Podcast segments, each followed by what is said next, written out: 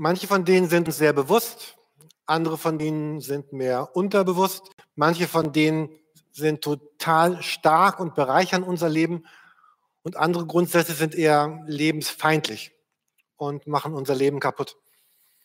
Wir sind gerade in einer Predigtserie, wo wir uns so sieben Grundsätze gemeinsam angucken wollen, die aus der Bibel abgeleitet sind und die beschreiben, wer, wer Gott ist und wie wir mit ihm, ihm leben. So, da war dieser erste Grundsatz. Gott ist immer da und, und immer am Werk. Das heißt, Gott ist nicht ein Gott, der sich zurückzieht, sondern Gott, der den Menschen sucht. So zu Beginn der Bibel ist schon diese Frage, wo Gott sagt, Adam, wo bist du, wo steckst du eigentlich? Gott ist nicht nur da, sondern Gott ist auch ganz aktiv beteiligt und er lädt uns ein, auch beteiligt zu sein. Dann haben wir uns diesen zweiten Grundsatz angeschaut. Gott ist genauso wie Jesus. Wenn wir uns Jesus anschauen in der Bibel, dort lesen, im Neuen Testament besonders, und dann sehen, so wie Jesus war mit Menschen, genauso ist Gott. Und wir hatten diese starke Predigt von Silvanus, wo er auch darüber sprach, dass Gott ist weder ein, ein Richter noch dieser Opa, der seinen Enkeln alles möglich macht, dass Gott ist nicht der Bestimmer, er ist nicht der Ferne, aber er ist auch nicht der Sandkastenkumpel. Und wenn ihr wissen wollt, was er positiv gesagt hat, dann hört die Predigt einfach nochmal nach. Ähm, und das letzte war letzten Sonntag äh, Predigt von Michi. Gott begegnet uns da, wo wir wirklich sind. In dieser Predigt ging es ja darum, dass wir manchmal solche, solche Scheinbilder von uns anderen Menschen zeigen und auch Gott zeigen und wir gar nicht ehrlich sagen, wo wir eigentlich gerade wirklich sind, wo wir gerade wirklich stehen. Und Gott will uns nicht in dieser Fassade, in diesem Unechten begegnen, sondern dahinter, wo wir tatsächlich und, und wirklich sind. Und manchmal, euch geht das bestimmt wie mir, kann das auch sehr schmerzhaft sein, wenn ich erfahre, ach ja, so bin ich wirklich und äh, da bin ich wirklich. Und ich bin gar nicht da, wo ich denke, mein Bild mir sagt, dass ich sein sollte. Also ich lade euch ein, unsere Predigten immer wieder nachzuhören, nachzuschauen. Wir haben eine Webseite www.eft.hamburg äh, und dort, dort findet ihr all die Predigten und der Podcast. Ihr klickt einfach oben rechts drauf. Da könnt ihr dann auch die ganze Predigtserie sehen, also die Serien, äh, die Predigten, die wir schon gehalten haben, die noch kommen. Und ihr könnt auch alle, es gibt ein Archiv für das, die letzten Jahre, einfach zu gucken. Ihr könnt Predigten nachgucken und nachhören. Und heute Morgen sind wir eben genau in der Mitte der aktuellen Predigtserie bei Grundsatz Nummer 4. Und da heißt, Gott kümmert sich um alles mehr, als ich es tue. Gott kümmert sich um alles mehr, als ich es tue. Es ist gar nicht so ganz wichtig bei diesen Grundsätzen, dass ihr jetzt also es ist ja keine Schule, dass ihr die genauen Formulierungen auswendig lernt, weil sie irgendwann abgefragt werden würden. Aber der Gedanke von dieser Predigtreihe ist, dass wir irgendwann diese, die, diese sieben Grundsätze, vielleicht einige mehr, andere weniger, so in unserem Herzen haben, dass wir sagen, dass sie uns wirklich helfen, unseren Alltag zu leben. So, ich bin immer noch dabei, mir, mir jeden Tag fast diesen ersten Grundsatz zu sagen, Gott ist immer da, er ist immer am Werk.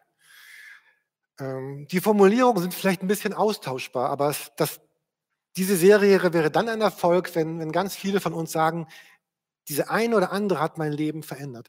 Ich hätte auch Lust, mit euch darüber zu sprechen, auch vielleicht hier vorne von dem einen oder anderen zu hören, was diese Predigtserie bei euch ausgelöst hat. Nein, ich komme jetzt nicht mit dem Mikrofon zu euch, aber vielleicht schickt mir eine E-Mail oder ruft mich an und sagt, das, das ist passiert bei mir durch diese Predigtserie. Und vielleicht, du musst das nicht, aber vielleicht magst du auch hier vorne davon erzählen, in ein, zwei Minuten, was das in deinem Leben verändert hat. Dann herzliche Einladung, das zu tun. Sprecht mich an. Das wäre wirklich schön. So, heute Morgen predigt zum vierten Grundsatz. Gott kümmert sich um alles mehr, als ich das tue. Gott kümmert sich. Vielleicht bist du schon lange Christ und auch schon lange in Kirche und Gottesdienst und du sagst, Jürgen, was du also, also dieser Grundsatz ist jetzt nicht so besonders neu, finde ich. Also ne, da damit sind wir ja groß geworden. Das ist jetzt, jetzt vielleicht nicht so die größte Offenbarung heute Morgen. Warum ist dieser Satz denn dennoch so wichtig? Er ist deswegen so wichtig, weil wir oft so, so leben und Entscheidungen treffen, als wäre dieser Satz gar nicht wahr. Weil wenn wir wirklich so lebten, also so, dass wir sagen, dass Gott kümmert sich mehr um alles, als ich es tue, dann würde manches in unserem Leben wahrscheinlich ganz anders aussehen.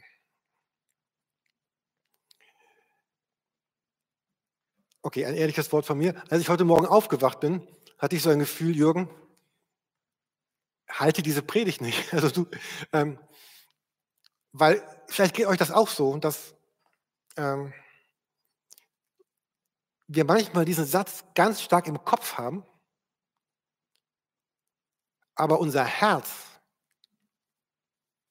und unser Leben gar nicht hinterherkommt. Jemand sagte dann, Jürgen, dann halte heute Morgen die Predigt einfach für dich. Also, okay, kommt jetzt die Predigt für mich und vielleicht ist sie ja auch ganz gut für dich. Weil woran merken wir, dass, dass dieser Satz, Gott kümmert sich mehr darum, als ich es tue, gar nicht so wirklich, wirklich in der Mitte unseres Lebens steht, dass wir ihn vielleicht noch gar nicht so, so wirklich glauben, da ist zum einen dieses Denken, diesen Druck zu empfinden, ich muss es irgendwie hinbekommen. Ich muss mein Leben hinkriegen. Mit all den Themen von Kindererziehung, Geld verdienen, Partner suchen, Arbeit suchen, Leben suchen, Geld verdienen, meinen Ruhestand regeln. Ich muss es irgendwie hinkriegen. Ich beiß meine Zähne zusammen und kämpfe mich irgendwie durch. Oder vielleicht kennen wir diese Summe aus Sorgen, aus, aus Ängsten, aus Vorbehalten, dieses Gefühl, wir haben so einen Schlag im Magen bekommen oder unsere Brust zieht sich zusammen oder unser Nacken ist steif oder schwer oder tut weh. Ähm, weil wir einfach merken, wir sind so angespannt, weil wir so empfinden, es ist nicht Gott, der sich um alles kümmert, sondern ich kümmere mich mehr, als, als Gott es tut. Es stimmt ja nicht, aber wir, ich sag mal wir, vielleicht stimmt es für dich nicht, dann nimm dich da raus, empfinden aber eigentlich anders. Es gibt diese, kennt ihr die auch, diese, diese Skepsis gegenüber Gott? Ist das wirklich wahr, was du sagst, Gott? Diese vielen Entscheidungen, die wir getroffen haben und treffen, die, die überhaupt nicht davon geprägt sind, dass, dass Gott irgendwie alle Dinge im Griff hat.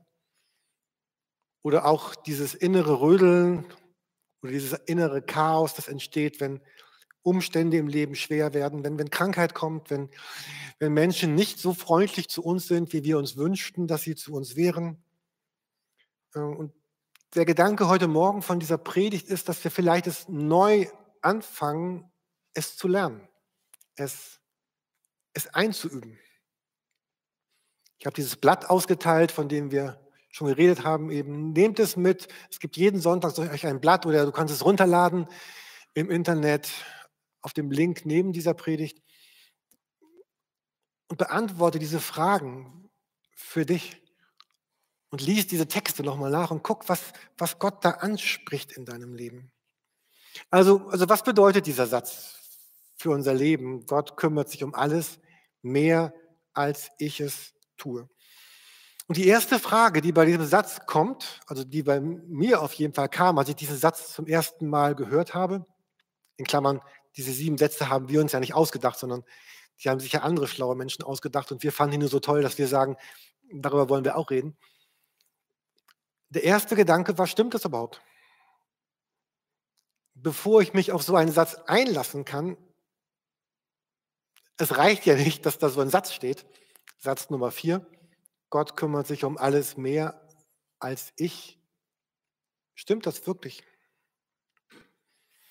Ich möchte uns noch mal ein paar Texte vorlesen aus der, aus der Bibel. Ihr seht sie hier auf der nächsten Folie. Das sind so ganz starke Texte. So, das sind so Grundsatztexte der Bibel. Ähm, und das Problem bei diesen Grundsatztexten der Bibel ist, dass sie irgendwann für uns keine Bedeutung mehr haben, weil sie sich irgendwie abgenutzt haben. Weil wir sie schon so oft gelesen haben, aber sie nicht angewendet haben. Und dann sagen wir, sie haben gar keine Bedeutung mehr. Ich möchte uns ein paar von diesen Grundsatztexten vorlesen. Der erste ist der längste. Matthäus 6, 35, 25 bis 33. Versuche ihn so zu hören, als hättest du ihn noch nie gehört. Vielleicht stimmt das sogar für den einen oder anderen. Jesus, Originalton. Naja, durch mich. Deshalb sage ich euch, sorgt euch nicht um Essen und Trinken zum Leben und um die Kleidung für den Körper. Das Leben ist doch wichtiger als die Nahrung und der Körper wichtiger als die Kleidung. Schaut euch die Vögel an. Sie sehen nicht, sie ernten nicht, sie haben auch keine Vorratsräume und euer himmlischer Vater ernährt sie doch. Und ihr? Ihr seid doch viel mehr wert als diese Vögel. Wer von euch kann denn durch Sorgen das Leben auch nur um einen Tag verlängern? Und warum macht ihr euch Sorgen um die Kleidung? Seht euch die Wiesenblumen an, wie sie ohne Anstrengung wachsen und ohne sich Kleider zu nähen. Ich sage euch, selbst Salomo war in seiner Pracht nicht so schön gekleidet wie eine von ihnen. Wenn Gott sogar das wilde Gras, das heute steht und morgen in den Ofen gesteckt wird, so schön schmückt, wie viel mehr wird er sich dann um euch kümmern, ihr Kleingläubigen? Macht euch also keine Sorgen. Fragt nicht, was wollen wir essen, was wollen wir trinken, was wollen wir anziehen, denn damit plagen sich die Menschen dieser Welt herum. Euer Vater weiß doch, dass ihr das alles braucht. Euch soll es zuerst um Gottes Reich und Gottes Gerechtigkeit gehen, dann wird er euch alles Übrige dazugeben. Sorgt euch also nicht um das, was morgen sein wird, denn der Tag morgen wird für sich selber sorgen. Die Plagen von heute sind für heute genug. Mitten in diesem Abschnitt steht dieser Vers 33. Das ist ja diese starke Herausforderung, die, die, die Jesus sagt. Lutherbibel übersetzt, achte zuerst nach dem Reich Gottes und seiner Gerechtigkeit. Hier heißt es, sucht zuerst, oder es soll euch zuerst um Gottes Reich und Gottes Gerechtigkeit sagen. Heute würde man sagen, Jesus first. Und zwar nicht an sich oder eigentlich oder wenn es passt. Ich finde, das ist so einer der Verse, wo Jesus, also ich finde jetzt nicht so lieblich rüberkommt. Wenn Jesus dich fragt, Jesus, was denkst du eigentlich, wie ich leben soll, dann würde er sagen, zuerst soll es dir um Gottes Reich und um seine Gerechtigkeit gehen. Und ich finde das sehr herausfordernd, das ist sehr eckig. Das ist auch sehr, sehr kantig und das ist unbequem. Es soll dir zuerst um Gottes Reich und Gottes Gerechtigkeit gehen. Und das ist eigentlich so krass, dass man schon zusammenzuckt, oder?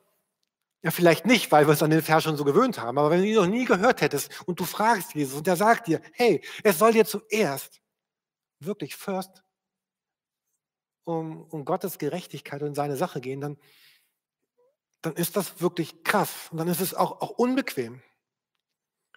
Und dann meint Jesus das ganz konkret. Er meint mein Denken, er meint meine Kraft, meine Zeit, mein Geld, meinen Urlaub, meinen Besitz, meine Familie, alles, was du meinst ist. Und deswegen, wenn man das Neue Testament liest, da haben ganz viele Leute gesagt, Jesus, du bist uns so markant, wir, wir werden ab jetzt nicht weiter mit dir unterwegs sein, weil das ist zu krass.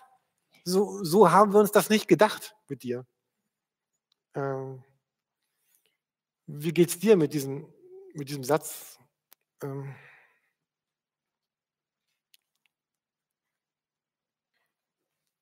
Okay. Ähm, aber mit diesem Satz zu leben, geht ja nur dann. Und deswegen habe ich eben diesen langen Text vorgelesen, weil all die vielen Verse drumherum nämlich stimmen.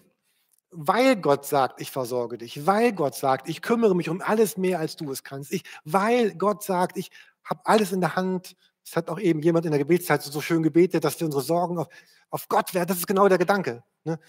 werft eure Sorgen auf ihn, denn er ist besorgt mit euch, für euch. Nur weil das stimmt, kann man so einen Vers überhaupt leben wollen. Wenn, wenn ich nicht wüsste, dass es gut ausgeht, wie blöd wäre das denn, dann so zu leben? Aber wenn ich überzeugt bin, das wird gut ausgehen, dann kann ich auch so sein. Und darum ist dieser Grundsatz so wichtig. Und Menschen, die, die sagen euch, ich möchte gar nicht leben nach Matthäus 6, Vers 33, dieser starke Satz, die sind ja nicht böse, dumm oder blöd, sondern dann fällt es uns einfach schwer, das zu glauben, dass dieser vierte Grundsatz wahr ist, dass Gott sich um alles mehr kümmert, als wir selber. Und Jesus redet ja immer wieder davon. Dieser zweite Text, hier äh, Matthäus 10. Verkauft man nicht zwei Sperlinge für einen Groschen, dennoch fällt keiner von ihnen auf die Erde ohne euren Vater. Bei euch aber sind sogar die Haare auf dem Haupt alle gezählt, darum fürchtet euch nicht, ihr seid viel kostbarer als viele Sperlinge. Gott kümmert sich mehr um Dinge, um die ich mich gar nicht kümmern könnte, selbst wenn ich es wollte. Und darum ist dieser Grundsatz so wichtig, dass wir ihn irgendwie in unser Leben reinlassen. Ich habe noch einen Text, den ich uns vorlesen will. Äh, das ist auch so ein, einer von diesen starken, starken Texten aus der Bibel. Äh, Römer 8, Abvers 26, drei Verse. Hier geht es wieder darum, dass ich mich gar nicht kümmern kann, aber Gott sich durch seinen Geist kümmert um mich, um mein Inneres und all diese Dinge. Römer 8, 26. Mal aus der neuen evangelischen Übersetzung. In gleicher Weise nimmt sich der Geist Gottes unserer Schwachheit an. Denn wir wissen nicht, wie man richtig beten soll. Er tritt mit einem Seufzen für uns ein, das man nicht in Worte fassen kann. Und Gott, der die Herzen erforscht, weiß, was der Geist damit sagen will. Denn der Geist, also Gottes Geist, der Heilige Geist, tritt für die Heiligen so ein, wie es vor Gott angebracht ist. Wir wissen aber, dass denen, die ihn lieben, alles zum Guten mitwirkt, bei denen, die er nach seinem freien Entschluss berufen hat. Hier es geht um, diesen, um dieses Wirken von Gottes Heiligen Geist in unserem Leben. Gott, Jesus ist der lebendige, auferstandene Herr, der da ist, der, der was tun will, der, der sagt, du weißt gar nicht, was du beten sollst, du verstehst vieles nicht, ist doch gar nicht schlimm, ich kümmere mich darum. Das ist dieser vierte Grundsatz. Gott kümmert sich um alles mehr, als ich es tun kann. Aber damit zu leben geschieht eben nicht automatisch, sondern er sagt, bei denen, die Gott lieben, und gibt es eine stärkere Kraft, als zu lieben. Was tut man nicht alles, weil man liebt, was man sonst niemals tun würde? Wenn ihr die Geschichte von Jona nachlest, ich lasse es mal weg hier, oder von Jakob, der, der Gott am Jabok trifft. Immer wieder geht es darum, dass, dass Gott sich viel mehr um diese Menschen und um ganze Völker kümmert, als das zum Beispiel hier Jona oder Jakob jemals getan hätten. So ein, noch so ein paar Anwendungen daraus. Also wenn das alles wahr ist, einige, einige Anwendungen. Die erste Frage ist, wie denke ich, dass Gott über mich denkt? Wie denke ich, dass Gott über mich denkt? Wir haben manchmal ja so falsche Rollen, die wir Gott zuschreiben. So Gott schaut bei unserem Leben irgendwie zu und der ist gar nicht wirklich beteiligt oder, oder Gott ist der, der mir zuguckt, während ich hier mein Leben lebe und dann so das so ein bisschen bewertet. Naja, Jürgen, das war nicht so gut und na, das hast du auch nicht so ganz gut hinbekommen. So, er ist, er ist eben nicht der, sondern Gott weiß, dass unser Leben oft durcheinander läuft, dass wir es gar nicht so hinbekommen, wie wir es hinbekommen wollen. Und Gott steht nicht skeptisch, kritisch daneben. Das war ja auch das Thema der Predigt von Silvanus vom vorletzten Mal, sondern er ist aktiv beteiligt, er investiert sich und er lädt uns ein, anders zu leben. Und all das hat ganz viel zu tun mit diesem zweiten Gedanken des, des Loslassens. Gott lädt uns durch die ganze Bibel hindurch ein, loszulassen. So diese Kontrolle ein bisschen abzugeben von unserem Leben.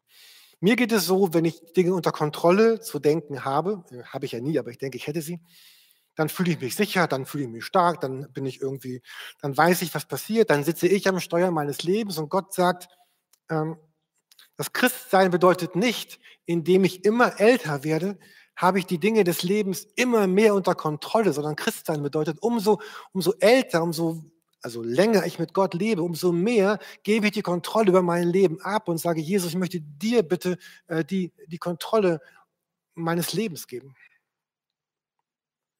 Christsein bedeutet nicht mehr, nicht immer mehr die Kontrolle zu lernen, sondern immer mehr ins Wasser zu springen, lebendig zu sein, mit Gott unterwegs zu sein. Also Glauben heißt auf der einen Seite, so, das heißt sehr aktiv zu sein, beteiligt zu sein, mit Jesus zu leben. Und auf der anderen Seite heißt es aber auch, die, die Dinge irgendwie loszulassen, sie sie, sie fallen zu lassen, sie äh, an Gott abzugeben. Und vielleicht, wenn man hier drüben steht, hat man vielleicht die Angst, ja, wenn ich jetzt aber ganz viele Dinge fallen lasse, loslasse, dann wird dann, werde ich dann irgendwie nicht träge oder langweilig oder wird mein Leben nicht schieflaufen. Deswegen haben wir noch die andere Seite hier drüben, wo Gott sagt, ich sei aktiv.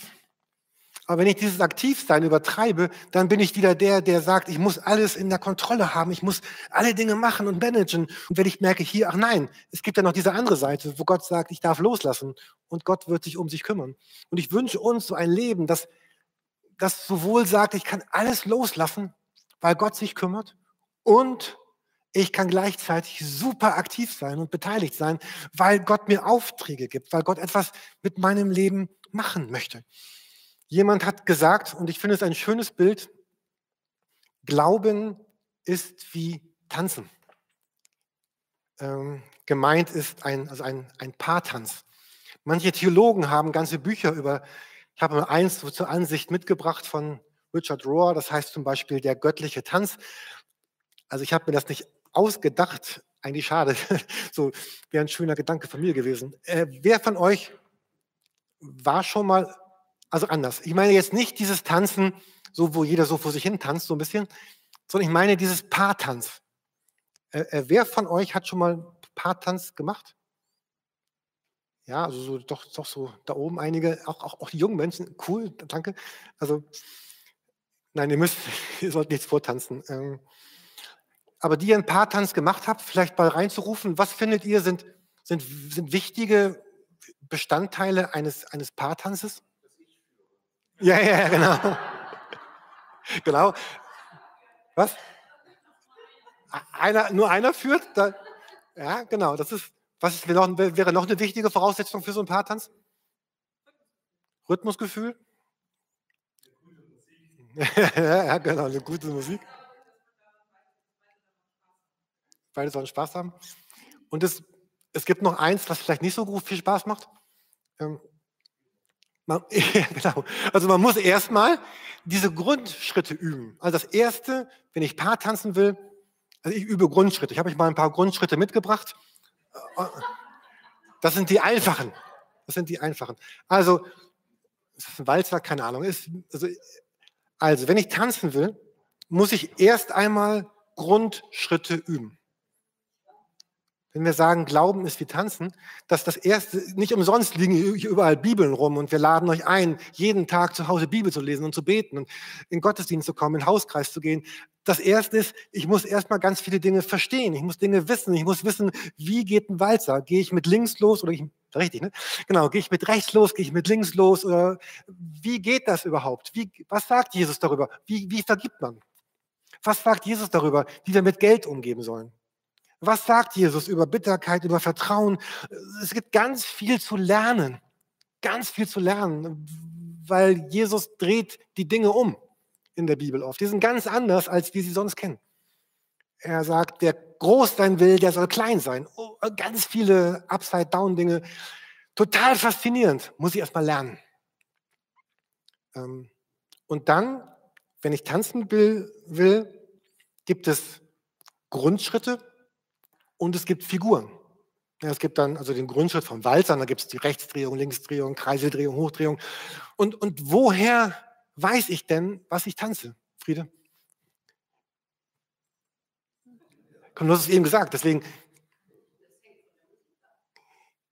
Genau, es hängt von der, wenn ich jetzt weiß, ich tanze einen Walzer, woher weiß ich denn, welche, welche Figuren ich tanze? Ja, genau, deswegen. Also, weil einer führt, aber wie führt denn einer? Ne, man setzt sich doch vorher nicht hin und sagt, Schatz, wir tanzen links, rechts, rechts, rechts, links, rechts, links, sondern einer hat die Führung, zufälligerweise jetzt der Mann, ist so ähm, beim Tanzen, aber kann man auch ändern. Also einer führt. Aber wie führt denn dieser eine? Er führt mit sanften Berührungen. Ich habe dieses Bild gefunden, was ich so anrührend finde, weil es so ein Bild sein könnte für für meinen Glauben. Da ist Gottes Hand und, und meine Hand liegt praktisch so in, in Gottes Hand drin. Das ist eigentlich, dieses Bild ist eigentlich diese Predigt heute Morgen. Und Und beim Tanzen ist es ja so, dass wenn man die Hand so macht oder so oder so oder so oder so oder so, also du gibst so Signale, die, die merken andere Menschen vielleicht gar nicht. Aber dein Partner merkt das, weil du eben verbunden bist. Und deswegen werben wir ja fast jeden Gottesdienst hier, um diese, um diese Verbindung mit Gott einzugehen, sich diese Zeiten zu nehmen, rauszunehmen aus dem, aus dem normalen Leben, aber auch darauf zu achten, was in unserem Herzen passiert, was Gottes Geist in mein Herz hineinlegt. Gott, Gott will uns, Gott will leiten, Gott will führen, Gott will, um mal bei dem Bild des Tanzens zu bleiben, wenn der Glaube ein Tanz ist, dann gibt es zwei ganz wichtige Voraussetzungen, wenn du mit Gott tanzen möchtest. Das eine ist, dass du, dass ich darauf achte, wo Gott dich hinführt. Und dann das zweite, auch mitzumachen. Ne, Friede, du willst die Rechtsdrehung, aber Andrea will vielleicht links rum. Das, das wird da nichts. Also, also, und der Partner braucht das Vertrauen, dass der, der mich führt, der wird mich schon gut führen. Der wird mich nicht irgendwo gegen die Wand tanzen lassen oder in ein anderes Paar reintanzen. Naja, könnte passieren, aber bei Gott nicht.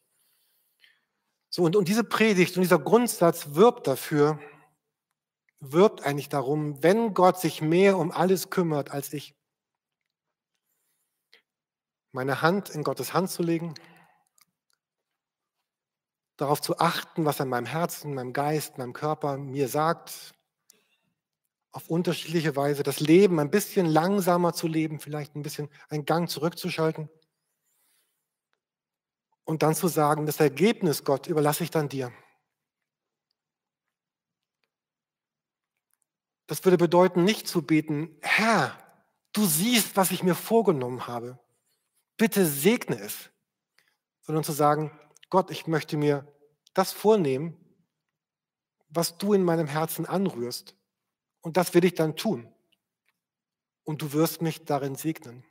Manchmal verhört man sich auch, das ist gar nicht so schlimm, man lernt das erst noch, aber ähm, diese Kontrolle einfach loszulassen. So, ich bin am Schluss dieser Predigt. Die Band kann schon nach vorne kommen. Ähm,